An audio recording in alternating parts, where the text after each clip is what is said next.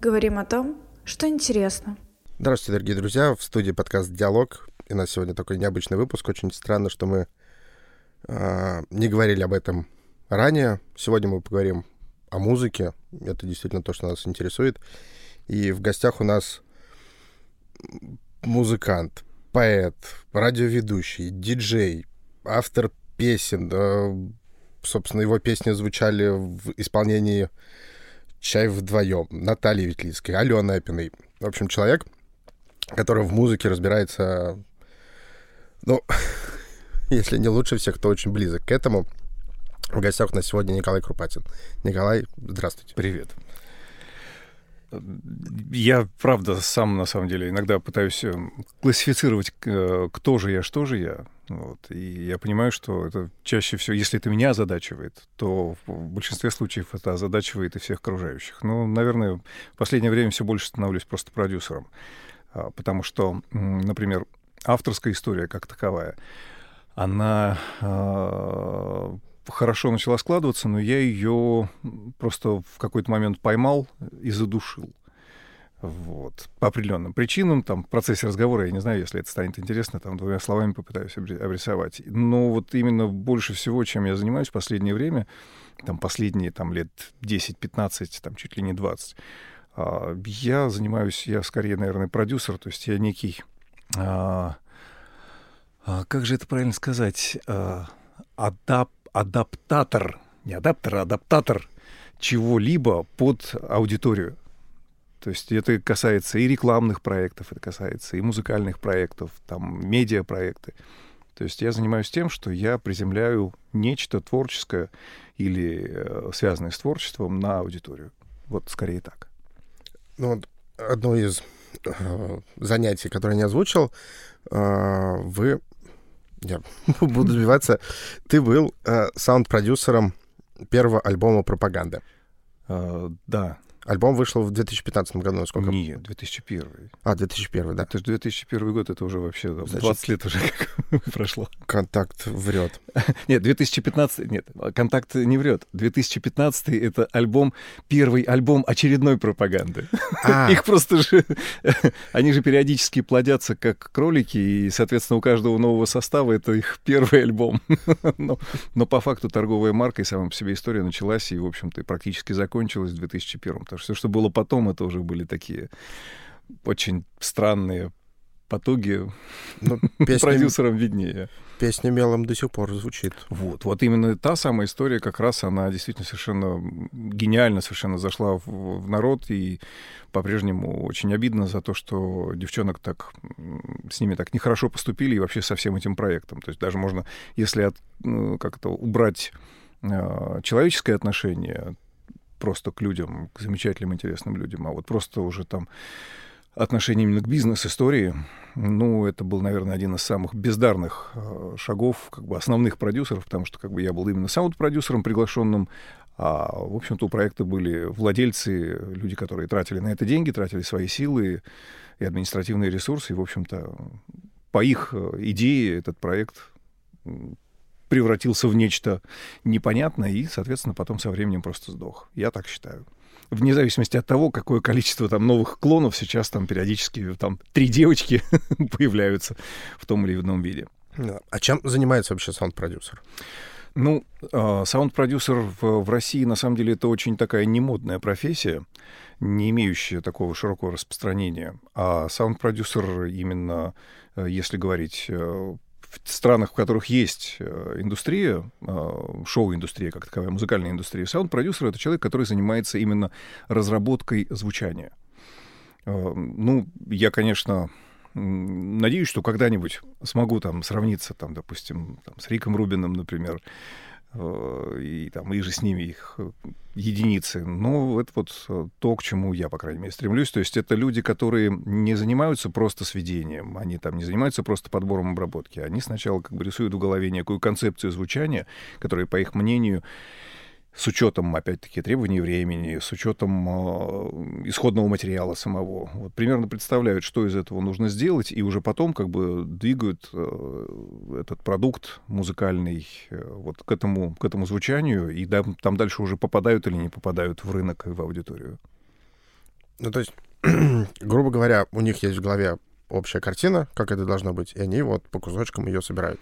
Да, всего, то есть, есть. да, то есть в индустрии как бы есть э, аранжировщик, но сейчас это чаще назыв, пытается называться битмейкером, допустим. В индустрии есть аранжировщик, есть э, звукорежиссер, э, есть просто там, допустим, продюсер, там, продюсер коллектива, там, того или иного. Вот. Я совмещаю в себе... То есть вообще сама по себе моя работа на студиях, э, причем это стихийно совершенно сложилось. Кстати, это стало зарождаться именно во время работы с пропагандой. Э, я... Вот буквально так получилось, что два года перед тем, как на меня э, свалилась пропаганда, э, та именно, классная пропаганда, я работал с Игорем Лалетиным. Я периодически ездил в, в Тверь, студия «Салам». Это знаменитая студия «Салам», которую со временем купил Леонид Агутин, то есть он сейчас является владельцем основным этой студии. Это студия, на которой там в 90-е, вот после того, как э, работа на студии Кальянова перестала быть модной, вот там в конце 90-х это была просто студия номер один в России. То есть все самые-самые крутые, самые главные попсовые проекты в России записывались в Твери на студии «Салам». То есть это было это больше, чем студия. То есть вплоть до того, что у ребят, не знаю, как сейчас, а, а когда я впервые приехал к ним в 98 году, у них даже там есть э, такое поместье небольшое, бывшая дача Чурбанова, а, сейчас это называется а, санаторий Ребеева. И вот у них вот в этом санатории Ребеева несколько номеров всегда были забронированы под, там, под Киркорова, Пугачеву, там, Агутина и вот самых-самых главных звезд, там, Всиенко, которые приезжали писаться исключительно туда. Потому что уши Миши Саламова и Игоря Лалетина — это вот, собственно, главное достояние республики. То есть в тот момент в России было три имени. Это Лалетин, Саламов и Субботин. Субботин здесь мастерил, а там, в Твери, всех самых-самых самые крутые записи происходили там. Вот я э, учился записывать вокал, э, работать с вокалом, с вокалистами у Игоря Лалетина. И когда на меня свалилось, свалились эти три безумных девчонки, э, а там как бы главная была сложность в том, что при всей своей талантливости они, ну, с вокалом они не умели работать. Вот буквально вот здесь вот сосед, в, 10 шагах от нас сейчас их на Арбате, собственно, и нашли. Вот. И они не были вокалистами. Даже Вик Воронина, которая там потенциально имела шикарный вокал, вот, достаточно красивый, харизматичный, то есть петь они не умели, на студии работать они не умели. А там, допустим, Вика и Юля, вторая Вика и Юля, ну, там совсем с голосом было сложно. И вот я как раз а, учил их работать, то есть вынимать из, из себя голос. Вот были первые работы, которые, в общем-то, дальше потом мы пошли и поехали вот так я, в общем-то, стал таким саунд-продюсером. Дальше просто ко мне стали прилетать проекты э, по адаптации аранжировок под э, требования радиостанций. Ну, то есть все прекрасно, ну, не, не все, по крайней мере, люди, связанные с радио, знают, что у каждого радио есть там некое свое звучание, некий свой плейлист, и вот очень важно попадать в этот плейлист. И мне просто приносили уже готовые песни, готовых артистов, которые там, допустим, подходили, там, примерно подходили, были бы не прочь их взять та или иная радиостанция к себе на эфир, а, но они были недостаточно, то есть они не подходили под звучание эфира. И мне просто приносили, говорили, типа, Коль, вот так и так песня классная, там, программная одобряет, но не берет. Я говорю, а что за программа? Европа плюс. Я говорю, все, зашибись, я прекрасно понимаю, понимаю, что нужно сделать с этой песней, чтобы она легла в эфир Европы плюс, там или на русское радио. То есть э, я занимался именно уже кастомизацией а, готовых песен под тот или иной эфир, и вот так со временем набил руку, а, больше уходя уже вот в такое концептуальное саунд-продюсирование. Со стороны людям, которые с этим не знакомы, кажется, что создать песню довольно-таки просто. Написал, подобрал музыку, отправил на радио, она в эфире. Чья или роль... не в эфире. Ну, или, да, или не в эфире. Тут уж как повезет. Чья роль в создании вообще песни, не обязательно хита, а просто вот песня, которая может тиражироваться на радио, наиболее значимая вообще? а нет наиболее значимого персонажа в, данной, в, этой, в этой линейке. Вот элементарный пример. Я буквально вчера у себя делал, там, у себя на канале там делал историю о песне «Джозефин» а, э, Криса Ри.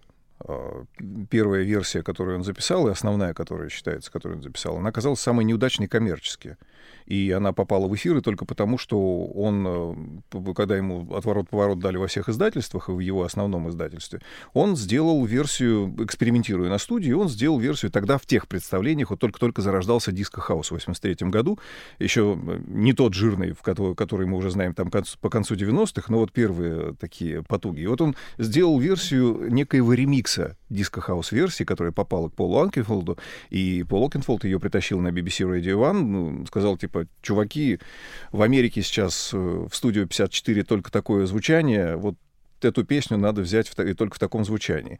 И эту песню только поэтому и издали, но популярной она стала по третьей версии уже, которую Крис Ри записал в 2000 году к своему уже собственному сборнику The Best of, The Very Best of Chris Rea в 2001 году. И она...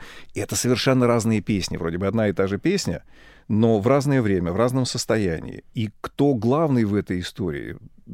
Очень часто случается так, что там композитор там, или поэт прокалываются, и потом просто время это спасает. Тут эм, я думаю, что в рецепте хита, наверное, самый главный — это э, социум и совпадение, вот просто вот совпадение вот этих вот зубчиков шестеренок, с э, тем, что происходит э, в душах аудитории. У меня вот, например, главная концепция за последнее время зарождается. Тот или иной продукт становится гениальным не, потому, не в тот момент, когда его создают, а, там, это касается абсолютно всего. Изобразительное искусство, там, музыка, театр, кино, все-все-все, абсолютно все, что угодно. Оно становится гениальным не тогда, когда его создают, а тогда, когда на это начинает реагировать аудитория. Но как отреагирует аудитория здесь сейчас, никто никогда не узнает. Тоже достаточно, не, не очень, точнее, широко э, афишируемая история с последним собственным альбомом Майкла Джексона, Э, Invincible, э, который он должен был отрелизить в 2001 году, а, премьера которого состоялась 7 и 10 сентября 2001 года, и 11 сентября 2001 года он должен был улететь в мировой тур с этим альбомом. Но альбом, который он писал почти 10 лет, э, просто исчез, а, потому что планете Земля было не до него, не до этого альбома, потому что 11 сентября уже мир изменился до неузнаваемости. Поэтому я думаю, что вот э, здесь главный социум, и даже не социум, а момент. Он либо есть, либо его нет. Ну, то есть, в принципе, ну, да, ладно. Я понимаю, что я увел в соседний коридор, но по-другому тут просто невозможно, не скажешь иначе. Ну, я просто вспоминаю песню Кати Лель. Какую из них? Муси-пуси. И вот, вспоминая ее до сих пор, складывается впечатление, что автор, ну, то есть автор текста, его можно вообще опускать. Или это тоже вот так вот просто сложилось, что в какой-то момент народу нужно было... Ну, Именно так. Именно так. Говоря, кстати, про изменения, и сейчас мы уже переключимся на музыку так в целом, mm. на российскую эстраду, за последние, ну, наверное, лет 10 сильно ли вообще изменилась российская эстрада? Эстрада не изменилась вообще. А, скажем так, есть просто два направления. Есть э, шоу-бизнес, и он всегда идет в ногу, то есть э, он всегда таков, каким хочет в данный момент его видеть аудитория. Вот, и, соответственно, все остальное, что не является этим шоу-бизнесом, все остальное, оно либо попадает, либо не попадает.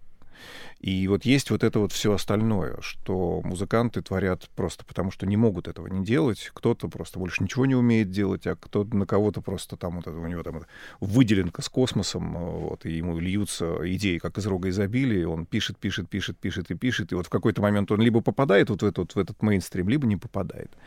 Вот. И я могу сказать абсолютно точно, что ничего не изменилось. То есть э, Э, сегодняшние, э, там, не хочется их там даже упоминать, э, некоторых, вот, но хотя почему, вот мне приятно, например, там, упомянуть там того же Славу Марлоу.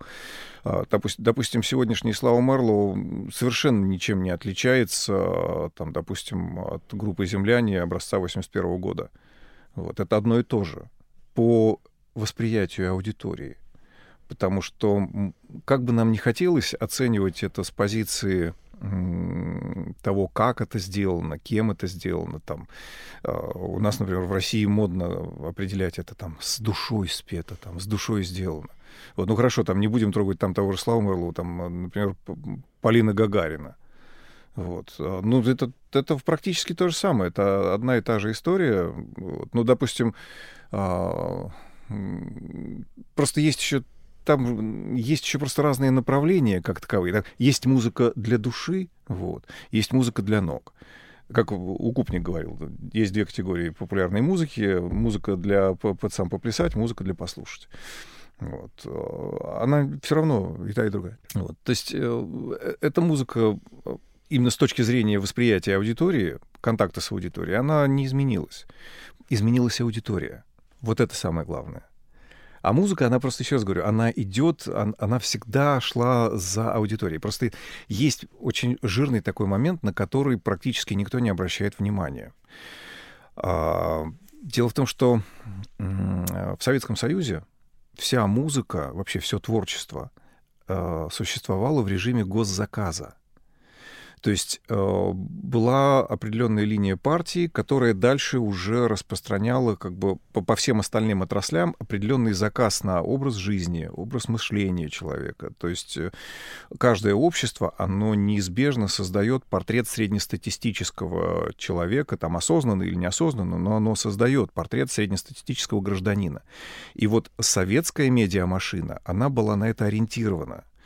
И попадая в портрет вот этого вот среднестатистического человека, а, советская эстрада а, рождала то, что по-прежнему нравится всем. Это было такое немного управляемая была история. А сейчас мы живем в совершенно другой истории, когда медиа уже не, испол... не выполняют задачу, не несут в себе задачу воспитательную. Они просто не могут себе этого позволить. Э, с тех пор, как мы ушли в перестройку, э, все медиа и вообще вот все ушло в состояние рынка. А чем отличается рынок от регулируемой экономики? Тут уже как бы такие глобальные вещи.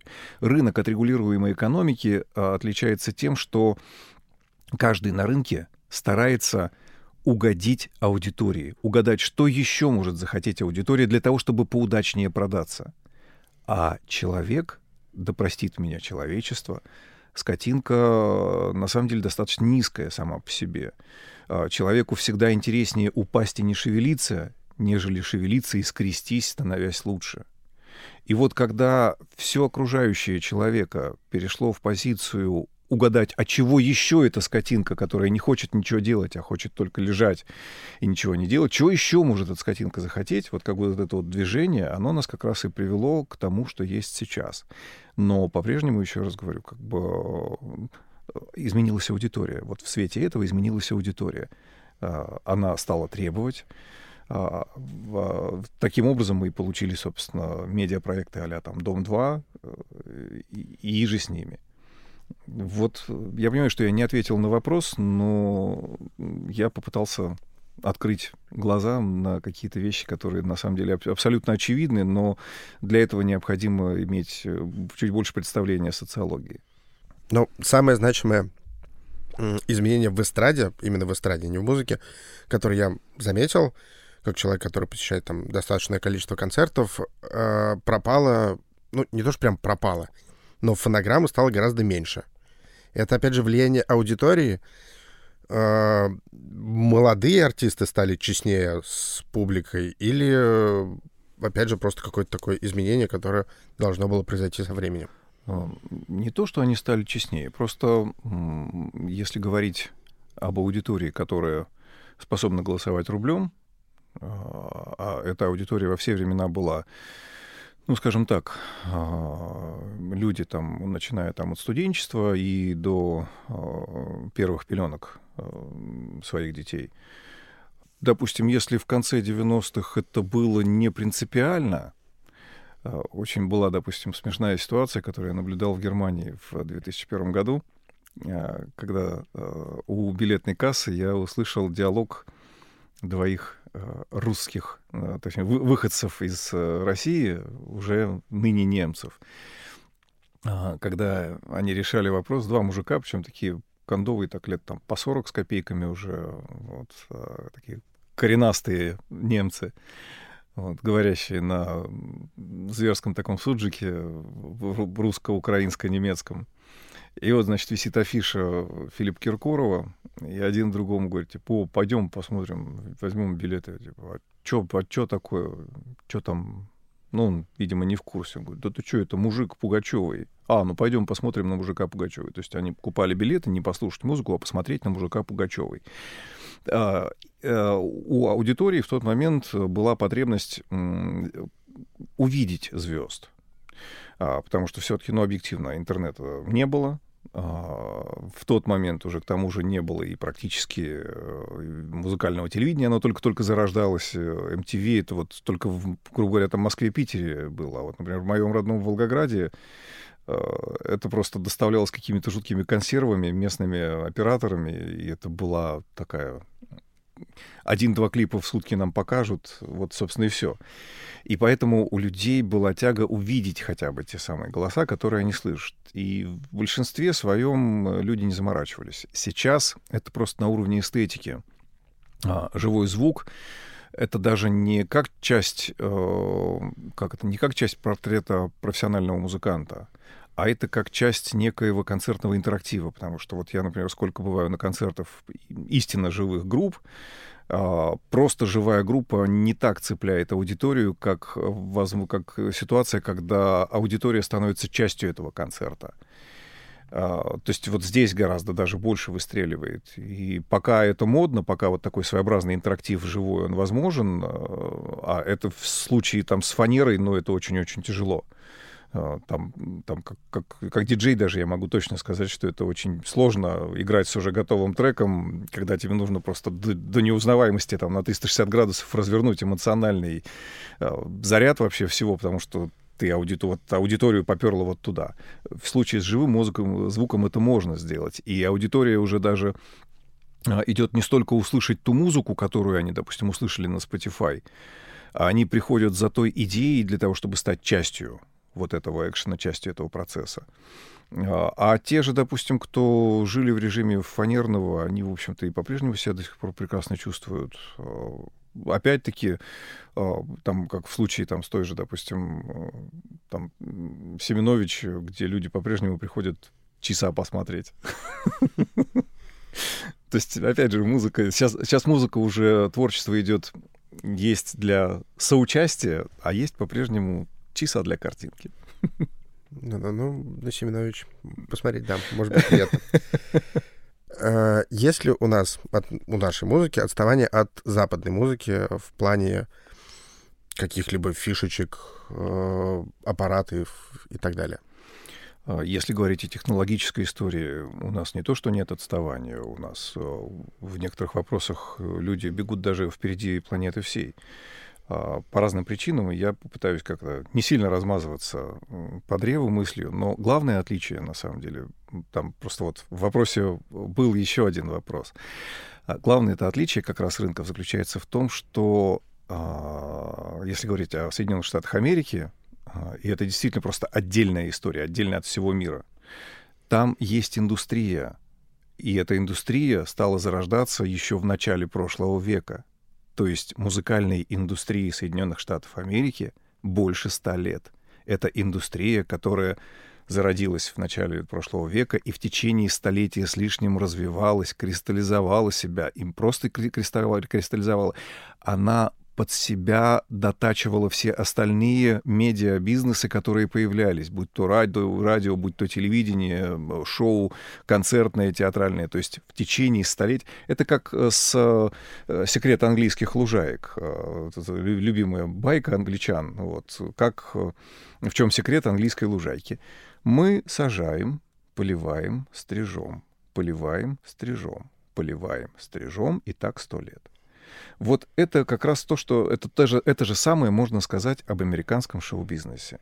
Более того, экономика ну, э, по крайней мере, экономика тех Соединенных Штатов Америки, которых мы знаем там, по прошлому веку, позволяла себе купить любого талантливого выскочку, который только-только появлялся, неважно в какой точке земного шара, и это касается уже тоже не только шоу-бизнеса, как бы а любых отраслей. Вот как только появляется кто-то интересный и яркий, его легко купить, там, допечатать чемодан денег, чтобы, чтобы купить его и перевести в Голливуд там, или в Силиконовую долину, не имеет значения.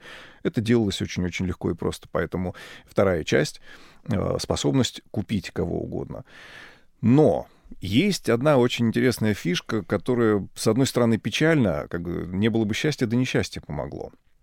Из-за э, катастрофического голодранства э, российских э, музыкантов и российских на сегодняшний день это битмейкеры,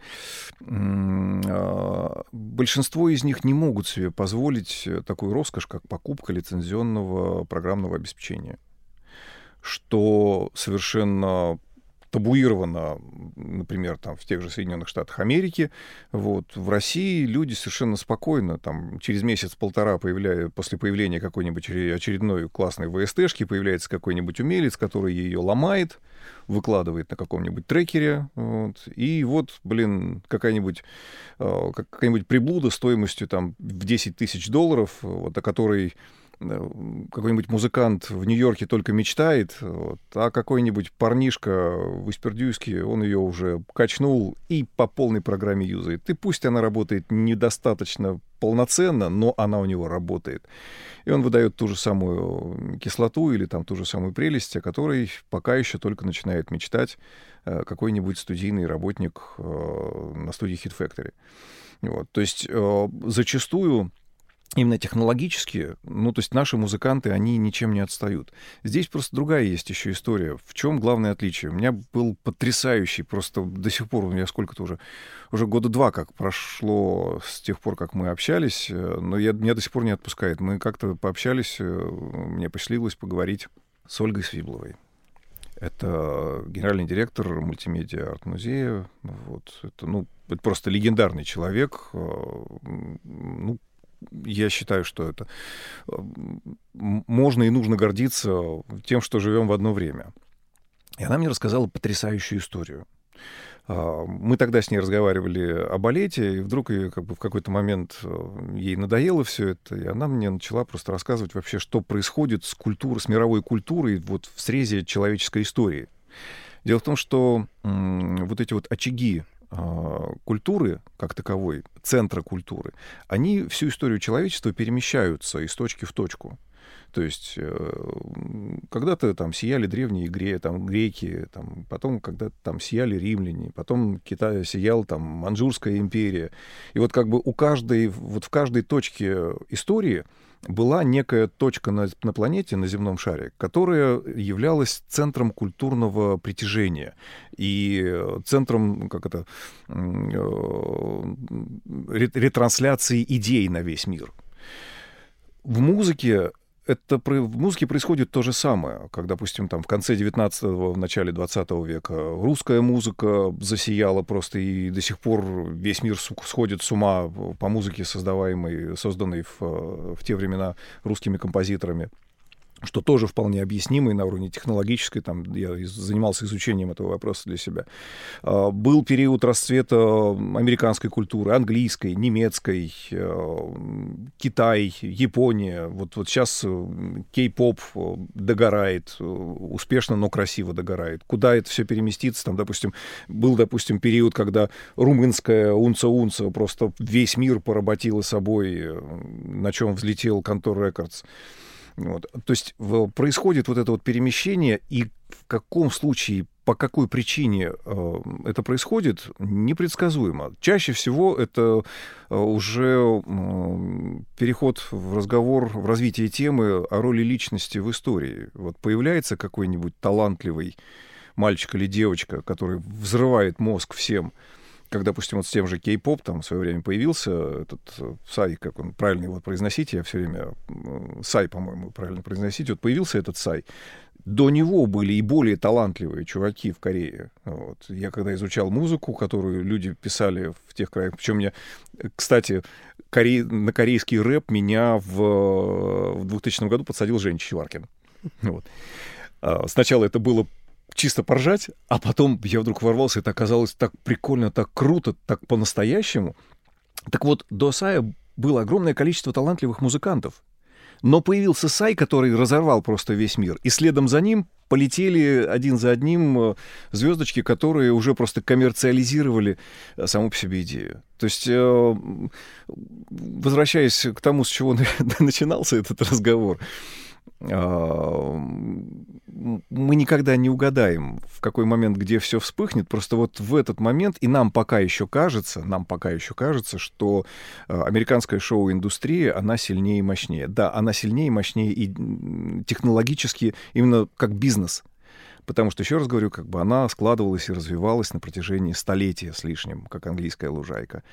Но роль личности в истории нельзя недооценивать. Э, я не удивлюсь, если там в какое, через какое-то время, там, лет через пять, мы там будем все сходить с ума от каких-нибудь китайских ребятишек, или, может быть, это Южная Африка нас опять качнет.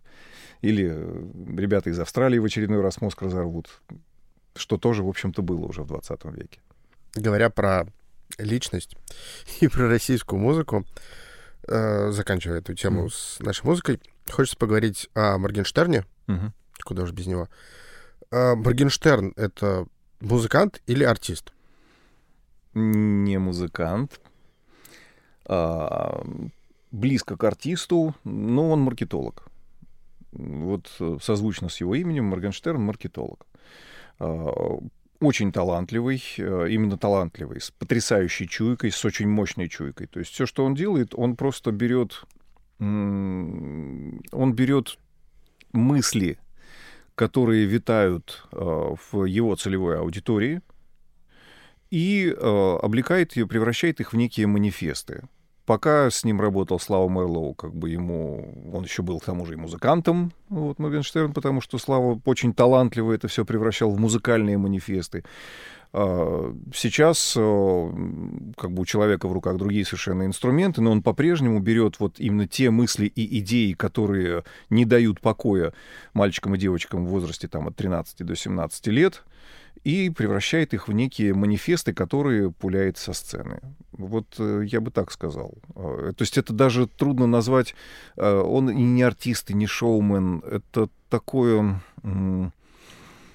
Такая игра сценического фюрера. Он причем местами так заигрался так очень капитально. То есть ему сейчас башню как раз начинает рвать от того, что он, он в состоянии повелевать умами детей. Но на самом деле он, кстати, играет вот в этого чувака с флейтой, который увел детей из города. Вот. Но по большому счету он именно манипулятор идеями, то есть он собирает идеи от этих детей и возвращает им их, э, превращенные в некие слоганы, э, частушки и так далее, далее. Это же какие у детей идеи, если они выбирают между Ламборджини и Феррари? А это мечта. Это же мечта. Ну, ну, ну, ну ребенку в, там, в 13-14 лет, э, которому очень, мальчику, допустим, которому очень хочется, чтобы на него обратила девочка внимание, а девочка, которой хочется, чтобы на нее обратил внимание э, мальчик не на Ладе Калина, а, на Ламборджини или Феррари. И, соответственно, мальчик, который хочет, чтобы на него обратила внимание девочка, он понимает прекрасно, что если он будет мечтать о Ладе Калина, то вероятность того, что на него обратит внимание эта девочка, на 0, столько же десятых. Поэтому они мечтают и о Ламборджини и Феррари. Это уже э, общество воспитывает э, в детях вот этот вот вещизм, осознание того, что если у тебя в руках не блестит телефон с тремя камерами, расположенными треугольником, вот, значит, что-то с тобой не так. Вот это уже как бы гримаса общества. Вот, поэтому, а он этими гримасами и пользуется. Он их превращает в, в эти вот сценические маски, театрализируя вот это все безобразие. Мы сейчас, кстати, вышли на такую очень интересную мысль, которую я первый раз вообще слышу. То есть получается, что не Моргенштерн влияет на общество и портит детей, а он забирает уже испорченных, ну, мысли испорченных детей и трансформирует их в музыку. А, я очень редко смотрю телевизор. Но однажды, а, случайно наткнувшись на трансляцию на Первом канале «Вечернего Урганта» с Моргенштерном, вот, я наткнулся, э, я просто не процитирую слово в слово, но была абсолютно, человек абсолютно честно сказал, Он сказал, вы до каких пор будете, э, вы родители, до каких пор будете валить, крошить батон на меня? Это не я порчу ваших детей. А, это ваша вина, то, что вашим детям нравлюсь я. Сделайте так, чтобы я перестал нравиться вашим детям. Воспитывайте их и образовывайте их так, чтобы они считали, что я пошлость. Понимаете? Вот в чем, вот в чем как квинтэссенция. Человек говорит это открытым текстом. Он всего-навсего, знаете, как, он, это, он такой дитя порока. Вот. А, лакмусовая бумажка, который просто проявляет всех. То есть, причем реально проявляет абсолютно всех. И каждый вскрывается, вот, вот показывает свое истинное я, сталкиваясь с тем, что творит э, Моргенштерн. А, кто-то боготворит и восхищается, кто-то взрывается, начинает беситься, кто-то брезгливо морщится. Но вот реально это такая лакмусовая бумажка. И если бы его не было, блин, его надо было бы придумать. Его музыка может войти в историю? Или закончится какой-то определенный период и забудется Там же музыки не было. Вообще вся музыка, которая звучит сейчас, к, сож... к великому сожалению, мне как музыканту это очень больно. Не то, что произносить вслух, мне думать об этом больно.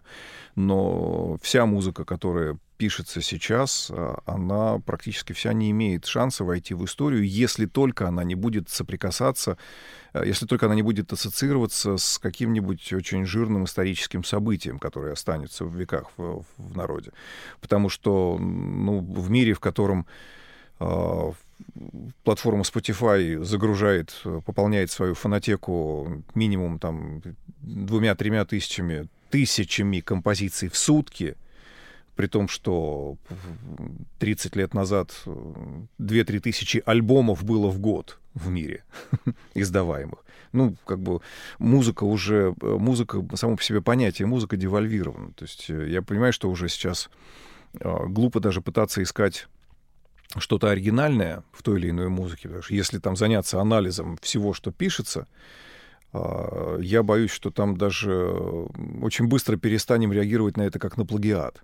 Ну, просто потому что когда люди одновременно в сутки по всей планете Земля пишут тысячами э, новые произведения, э, не пересекаться они просто априори не могут.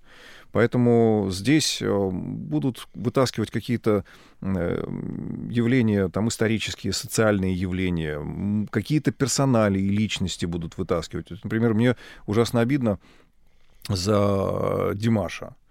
Вот, есть такой в Казахстане э, мальчик э, талантливый. Я считаю, что на нем можно было бы э, вытащить какое-то количество шедевров. Но вот он попал в руки очень странных людей, которые вливают в него какую-то достаточно странную музыку. И он вот так и остается просто талантливым голосом, которым восхищаешься на концерте. Вот я был на его концерте, на его сольнике, и вот пока он поет блин, это так классно. Это, это фантастический вокал. Еще когда ты начинаешь понимать, что это не фонограмма записанная, это человек вот здесь и сейчас, просто держа в руках такой же, блин, Шур 58, как, я не знаю, как любой другой э, вокалист, но он звучит вот так вот прямо сейчас, прямо перед тобой, но ты выходишь с этого концерта, и ты не можешь ни одну мелодию воспроизвести, ну, кроме тех там э, суперхитов вселенских, которые же, в общем-то, были раскручены до него. А я понимаю, что если бы можно было вложить в этот голос какую-нибудь талантливую, именно талантливую новую музыку, это тоже выстрелило бы и осталось бы в истории. Но пока вот в его голос его продюсерам и людям, которые с ним работают, гораздо удобнее там вкладывать в него Авы Марию, которая уже перепета всеми. Вот. Ну, потому что вот здесь, сейчас на концерте это легче продать, наверное. Лучший артист в России сейчас? Сейчас артист. Озадачен. При всем том, насколько у меня спорное отношение к ней, как э, к певице, наверное, все-таки Полина Гагарина, объективно. А, именно как к артисту. А, она безумно талантливый вокалист, кроме всего прочего. Но, к сожалению, к великому, поскольку ее никто не рулит, она сейчас поет сама, как ей заблагорассудится, она очень часто, на мой взгляд, вот там, мне как человеку в своей жизни поработавшему уже с бесчисленным количеством голосов, я могу сказать, что она микроскопом гвозди забивает. Вот, потому что это шикарный талантливый вокал, которым можно творить чудеса. А, но ей гораздо комфортнее просто кричать чаще всего. Но тем не менее, как артист, наверное, она в России там, одна из номер один. Но, кстати, очень обидная ситуация. Я знаю, что э, при том, насколько она медийная персона, там лицо Первого канала и так далее, далее, далее, я знаю, что, например, концертная история даже еще в допандемийные времена э, была очень так достаточно сомнительна. Вот, то есть она очень круто распиарена, там, как лицо Первого канала и как голос Первого канала.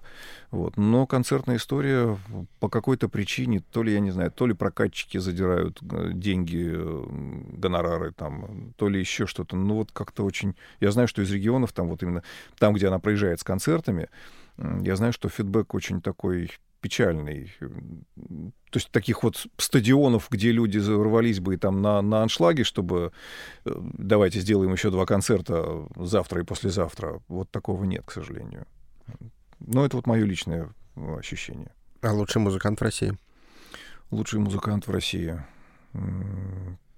Трудно сказать. Их огромное количество.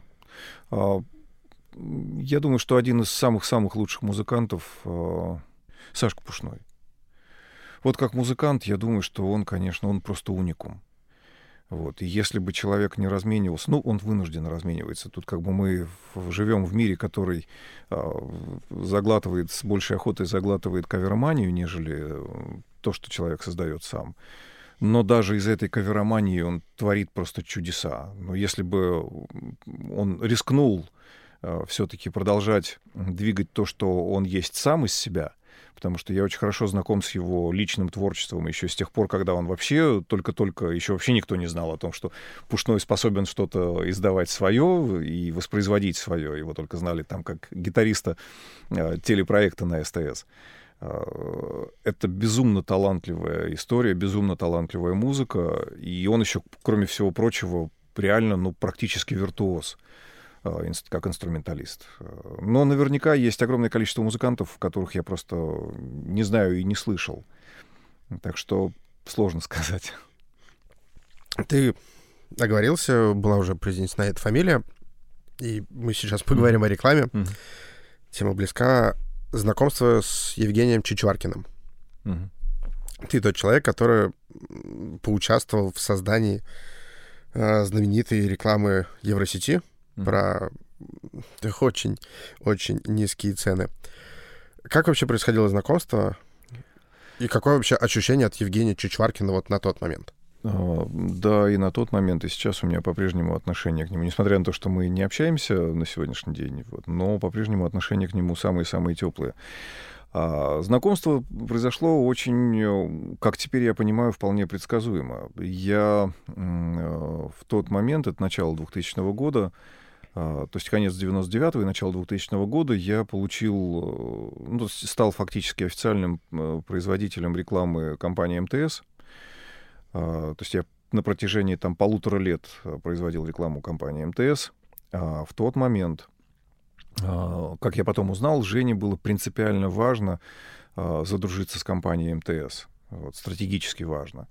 А, и просто так совпало. Ему одновременно предлагали... А, то есть он, он только-только стал как бы переживать свой первый кризис роста. У него на тот момент было три, уже три точки, три салона связи в Москве. Лужники, Ленинский, точнее, Ленинский проспект. Это первая у них история была, Лужники, и вот он только-только открылся на Тверской 4. Вот. И он понял, что пора уже рекламироваться. Вот. На тот момент его рекламные специалисты э, как бы не шибко были продвинуты в вопросах там, радиорекламы. И куда обращаться? Ну, если говорить о радио, ну, русское радио. Позвонили на русское радио, обрисовали задачу, им сказали, что не, не, так вот то, что вы хотите, мы вам не сделаем. Вот, вот есть Крупатин, идите к нему.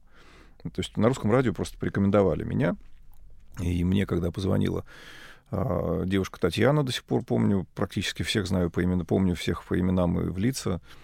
А, представилась компания Евросеть. а, пригласил на беседу. Вот я приехал, э, то есть у них, что называется, как на ловца и зверь бежит. То есть Женя как раз искал возможность задружиться с, с, с МТС, а тут еще как раз меня порекомендовали, а я как раз делал рекламную кампанию МТС. А, Женя рассказал мне свои идеи, рассказал, что он хочет, что ему необходимо. А, я взял паузу, и дальше я пошел причем я поступил, я, я пошел еще на определенную хитрость. А, за день до, а, до знакомства, до вот поездки на встречу, я проехал по всем точкам Евросети, по всем трем. Вот. Ну, потому что я уже понимал, что мне уже по телефону обрисовали задачу, что это должно быть, вот, нужна прям полноценная рекламная кампания. Вот. А мне прям тоже захотелось красиво выстрелить. А, я проехал по всем трем точкам. А, и, значит, в одной точке а, я не помню, там что-то какую-то фигню покупал. Ну, в общем, все закончилось тем, что я приехал на Тверскую 4, а, и там э, девчонки мне, мне как раз нужен был второй номер телефона, вот еще один. Вот там мне девчонки, значит, э, практически красиво, талантливо впарили трубу. Эриксон номер уже не вспомню, но это тут со сменными панелями. Вот, смешная такая история. Вот. А, причем я до сих пор помню даже этих девчонок вот по именам. И потом на следующий день я приехал на беседу с Женей, уже как раз имея полную выкладку о том, представление о том, что из себя представляют люди, которые у него вот в салонах связи, которые сейчас пользуются салонами связи Евросеть. Вот. И дальше как бы человек мне высказал свои пожелания. Вот. И, то есть это вот тоже было такое своеобразное погружение в аудиторию, потому что там изначально за что спасибо Жене. А, он сразу дал понять, что я делаю а, проект не под него, не ему впарить, а вот как раз именно есть задача сломать мозг аудитории. Вот, потому что очень часто, к сожалению, и, и тогда, и сейчас очень часто случаются такие ситуации, когда ты приходишь к излишне творческому заказчику, вот, а Женя архитворческий заказчик, вот. Но ты приходишь там к излишне творческому заказчику, и он начинает там вваливать э, свои идеи и мысли, и, в принципе, казалось бы, он, наверное, должен быть прав. Он же как бы, он же хозяин этого продукта, он должен знать об этом все. Но он знает об этом изнутри, он не знает ничего о том, как контактирует аудитория с его продуктом. А у Жени хватило э, самости привинтить себя, свое «я», и сначала выслушать, и потом, когда мы уже стали с ним работать плотнее, а, в этом как раз и заключался, и заключается его основной талант. А, если рядом с ним находится хороший, крутой спец, вот, типа, если ты крутой спец, ну и делай, как, как считаешь правильным. Просто потом отвечай за свои действия. Вот. Зачем мне тебя пасти, если ты действительно крутой спец? Вот. на этом, наверное, и сложилось, э, сложился наш тандем, причем в какой-то момент это было даже так это мне казалось даже в какой-то момент так попахивало такой своеобразной дружбой, потому что человек там мог 2-3 часа ночи там валиться ко мне домой там с очередной мыслью, ну как, там какая-нибудь очередная идея там пацаны там везут несколько сумок с новыми телефонами, и он вваливается, блин, Колян, надо что-то придумать, это самое, я заваливаю, э, там, выгоняю у себя там это весь Samsung, заваливаю новыми там моторолами, вот, салоны связи, надо что-то придумать, надо какую-нибудь новую фигню к утру. у меня под, под дверью, под моей картонной на Фрунзенской стоят, засыпают его э, два парня из его личной охраны, а мы сидим, блин, там это, спорим, с пеной у рта, как это должно быть, что это должно быть. И к утру уже там я потом еду на студию, все это дело воплощать полусонный. Вот, а Женя бежит сообщать радостную новость своим рекламщикам, что надо там закупать, затребовать новые медиапланы под новую рекламную кампанию. Вот доходило даже до такого. Но самое главное, главный его талант, и за что я его по-прежнему люблю и уважаю, а, человек безумно любит то, что он делает. До, вот, до фанатизма, до посинения, при том, что мы с ним очень сильно достаточно разошлись там, по взглядам на жизнь, на бизнес, там, на идеологию и прочее, прочее, поэтому, собственно, и не общаемся. Но именно в деловых качествах а, для меня по-прежнему, наверное, он там, если не номер один, то один, один из номер один на планете Земля как бизнесмен. Ты помнишь, как проходила идея э, презентации вообще рекламы и этой идеи? А, а там все было очень просто. Оно, еще раз говорю, как бы там оно практически само собой э, зарождалось. То есть я привез э, ему ролик э, Евросеть, Евросеть, цены просто ошизеть. Вот. Классно, все нравится, все классно. Женя говорит, а, а может, а давай, говорит, заматеримся. Я говорю, Жень, ну не пропустят. Блин, ну а давай что-нибудь придумаем. Я говорю, ну, я, у меня тогда только, только появился мой первый ноутбук, я уже ездил к заказчикам с ноутбуком. Вот. После рекламы МТС я мог себе уже позволить. Я говорю, подожди, сейчас там несколько пассов руками, в Soundforge там подклеиваю, это, ашизеть, вклеиваю 1 килогерц, вот, говорю, вот так. Вот. Пусть люди думают, что мы материмся. Нас реально потом э, вызывали в антимонопольную, потому что в какой-то момент сняли рекламную кампанию. Вот, и мы возили, я, я возил сессию реально вот на этом ноутбуке, я показывал, говорю, вот смотрите, говорю, как бы звучит цены просто ошизеть, ничего не цензурного. Вот, одним килогерцем просто, как бы, я не знаю, о чем вы подумали, как в том анекдоте, а кого вы имели в виду, товарищ Берия? Вот, вот, вот так это получилось. Ничего такого неожиданного, шедеврального, просто потому что искали возможность спровоцировать аудиторию в рамках, не нарушая законодательство Российской Федерации. Ну, это получилось игра. Господи, реклама взорвала ну мозг. Ну, да. А, говоря вообще о твоем творчестве и о твоей деятельности, нельзя не вспомнить а, подкаст Э, ТикТок и так далее, откуда ноты растут. Меня всегда интересовал вопрос, откуда эти истории? Когда мне было лет 15, ну, вообще, как бы я вырос на, на отцовой фонотеке, вот, потому что э, я сколько себя помню, э, я всю жизнь прожил, часть жизни — это книги, у нас всегда была огромная библиотека. Мама долгое время была товароведом в самом большом книжном магазине у нас в районе. Вот. А поскольку я всегда был очень болезненным ребенком, э, то есть я, меня в садик водили так, неделя в садике, две недели на больничном. Вот. Ну и в какой-то момент мама решила, что чем сидеть на больничном, можно остаться там без работы, вот, точнее, там, потерять в должности или еще где-то. И она меня просто стала таскать с собой в, книжный, э, в этот книжный мир и просто закрывала в подсобке. Соответственно, книги... То есть я в 4 года уже читал совершенно спокойно. Это главное мое было занятие.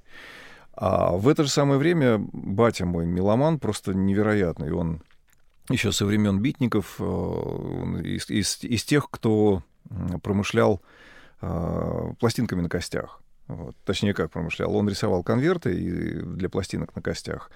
Вот. И, соответственно, с ним друзья рассчитывались не деньгами, а этими пластинками. Вот. Соответственно, фонотека Батина была просто безумных размеров. То есть э, я в пять лет уже знал, что такое Битлз, э, Дженнис Джоплин, Роллинг Стоунс. То есть я с пяти лет уже знал всю эту музыку. При этом я знал э, наизусть практически всего Утесова. Вот я знал, там у меня, был, у меня огромная подборка была этих спекта... аудиоспектаклей Райкина. А где-то, когда мне исполнилось, по-моему, лет 12, мне впервые в жизни попался журнал «Кругозор». Это такой был в советском журнале, э, в Советском Союзе был такой журнал, где э, внутри журнала были вложены голубенькие мягкие пластинки. То есть это была та самая музыка, которая не издавалась на фирме «Мелодия», но там впервые можно было услышать то, что не лежало на прилавках. При том, что как бы, а, благодаря маминым связям там, через кни- книжный мир, это же в те времена, это же был просто ой-ой-ой, вот, там за полное собрание сочинений Дюма там, или Толстого можно было выклинчить все, что угодно себе за возможность купить. Вот. Ну, соответственно, мама, зная, что мне всегда нужны пластинки, поэтому все новинки в музыкальном отделе, они сразу же перетекали ко мне. Ну, а тут еще появился журнал «Кругозор». И главное достоинство достоинство было в том, что там не просто возможность послушать пластинку, а еще и прочитать обо всем этом. Я стал это все коллекционировать. Потом моя тетка уехала в Германию в 89 году, и зная, что у нее растет племяшка, а, музыкальный фанат, а, она мне стала присылать журналы Metal Hammer и Metal Attack. Вот. А к тому времени у меня уже была огромная подборка рок-энциклопедии «Ровесника». В, в «Современнике» всегда очень много, в «Огоньке» всегда очень много в журналах было, очень много интересных статей о музыке. И мне еще тетка стала из Германии присылать вот эти вот металлические журналы. И я стал их не просто читать, я их читал, я их выписывал для себя. Просто я не знал вообще, зачем мне это нужно, я просто не мог жить без этого. У меня вся, вся стена была заклеена плакатами, вся моя комната была заклеена плакатами. Вот. Э, и я стал выписывать для себя вот все эти истории, которые я вычитывал, все эти интервью. А, и начал меняться, познакомился с пацанами на толкучке у нас на рынке а, в Волгограде, которые промышляли другими аналогичными журналами. То есть я, когда мне тетка присылала очередной там Metal Hammer или Metal Attic, вот, я его весь переписывал для себя в дневничок себе, вот, а потом ехал на толкучку и менял на какой-нибудь там американский журнал тоже музыкальный. То есть у меня была... Я в какой-то момент превратился в такой м- центр вселенной, а, по... А, то есть я всегда знал, какая музыка сейчас модная, вот, а еще а, мне сделали подарок бабушка прислала мне из, из Канады двухкассетник Panasonic. Вот. Я еще к тому же переписывал всю эту музыку. Вот. Ну, то есть в какой-то момент я просто превратился в такой э, информационный центр. То есть все знали, что там самый-самый модняк всегда есть у Крупатина. То есть у меня всегда переписывались кассеты. Э, ну и, соответственно, то есть я, я знал об этой музыке все, потому что я не мог просто без этого. А, и все это нашло воплощение, когда в 95 году меня засосала история с первой радиостанцией в Волгограде, первая местная радиостанция «Новая волна». Вот. Я вдруг понял, зачем мне все это было нужно, потому что я, когда я сел в эфир, а у меня получилось как... Э, э, у меня к тому времени была уже своя группа, мы записали, сделали первую запись, я открылась местная радиостанция, думаю, о, туда надо отправить нашу песню, вдруг возьмут на радио. А, для того, чтобы... Я так покрутил в голове, думаю, так, чтобы эту песню взяли в эфир, надо, наверное, что-то рассказать о нашей группе. И я на вступлении песни, благо оно было длинное, полторы минуты, я, значит, на эти полторы минуты рассказываю историю нашей группы. И дальше потом начинается песня. И отправляю эту кассетку на радио. Меня на следующий день э, перезванивает программный Дима Хохлов. Говорит, твоя кассета? Я говорю, моя кассета. Голос на вступлении твой, я мой. Приезжай. Приехал смотрел на меня так с ног до головы. Чувак, у тебя завтра эфир. Я думаю, блин, завтра песня наша в эфир возьмут. Приезжаю на следующий день, девочка сидит на эфире, думаю, сейчас, видимо, она будет про нас что-то рассказывать, спрашивать будет. Она мне говорит, ты Крупатин? Я говорю, я Крупатин. Вот. Он говорит, понятно, нормально. Говорит, вот эти пластинки я, говорит, выкрутила, говорит, вот эта вертушка сбоит, говорит, игла кривая. Э, говорит, кассетник жует. Бобинник нормальный, вот эти два сидюка нормальные. Вот. Типа, все пока, говорит, вот эти линейки микрофонные не трогай, э, они, говорит, под следующего настроены. Встала и ушла. До меня в процессе начинает доходить смысл фразы «Чувак, у тебя завтра эфир». И э, все, я не разобравшись в пульте, я, естественно, начал косячить. Э, звонит этот программный, типа, там мать, мать, мать, перемать, что происходит в эфире, что за лажа. И я понял, что надо как-то затыкать дырки. И пока я копался, ковырялся, соображая, где что, как надо, куда подключить, занести. Э, я просто включил микрофон и начал просто рассказывать все, что, вот, все, что у меня в голове было, накопилось за долгие годы. Я начал все это вываливать в эфир. И все это превратилось в такую своеобразную музыкальную гостиную, которую я, в общем-то, со временем там и устроил. Ну, а там дальше потом уже схантили на новую волну, э, на Европу плюс, Волгоградскую. Ну, то есть э, вот начиналось все это еще как раз из детства. А дальше просто, когда это уже стало моей работой, я понимал, что если там ко мне прилетает э, там real to real, э, там с I like to move it, я же не могу просто так, как, как на Европе плюс сказать, что это самое, это real to real, I like to move it. Я же должен людям сообщить вообще, что это еще такое, с чем это едят. И я, блин, выворачивал просто наизнанку, связывался там с друзьями, с какими-то по переписке. Тогда только-только начал интернет появляться, зарождаться добыть хоть что-то, потому что ну, я не мог просто так включить это в эфир, я должен был с чем-то это сопроводить. И за долгие годы работы просто у меня в голове накопилось такое количество информации, что в какой-то момент я э, понимал, что я не могу уже это все, этим всем не делиться. И в, когда я работал уже на Ретро-ФМ, у меня такой в голове такой случился конфликт. То есть, ну, как бы у станции есть определенный формат, есть определенная музыка, которая там звучит. Мне как раз в 2009 году а, Иваненко Владимир, генеральный продюсер радиостанции, предложил сделать рубрику как раз вот там об истории треков, вот. но э, было главное условие, что это должна быть музыка, которая соответствует формату радиостанции. Ну, то есть там, рассказывать там о Boney M, там, об Оттаване э, и там, о Юрии Антонове можно.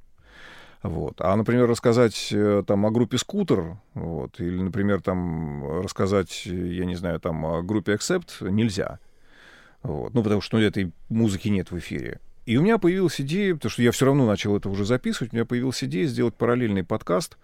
И как раз тогда я подсел на промо-диджей, и я стал записывать «Откуда ноты растут» э, из той музыки, то есть тот же самый рубрикат, который я делал для Ретро FM, ну просто как бы я, там на Ретро FM это называлось, по-моему, дубль 2, что ли, там в основном потому, что я рассказывал о каверах, там о перепевках, то есть о новых версиях.